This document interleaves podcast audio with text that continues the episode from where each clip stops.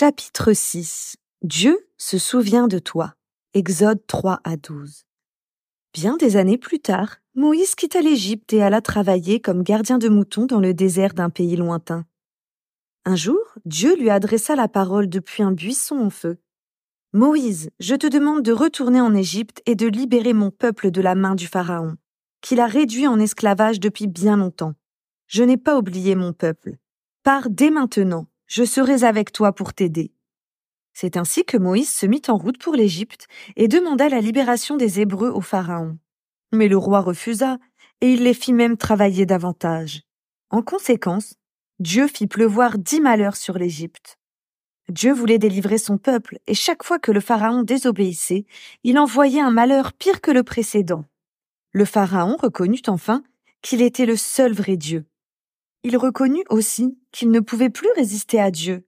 Il donna son accord pour laisser partir le peuple de Dieu, ce qui mit un terme aux dix malheurs. C'était la grande nouvelle du jour. Les Hébreux n'étaient plus esclaves. Enfin libres, ils pouvaient remercier Dieu de ne pas les avoir oubliés après tant d'années de captivité. Ils firent leur paquet et quittèrent définitivement l'Égypte sous la direction de Moïse. Prions. Père, merci beaucoup pour ma liberté et parce que je n'ai pas besoin de travailler comme un esclave pour un mauvais roi. Je suis content que tu aies promis de te souvenir de moi et de m'aider dans mes difficultés. Au nom de Jésus. Amen.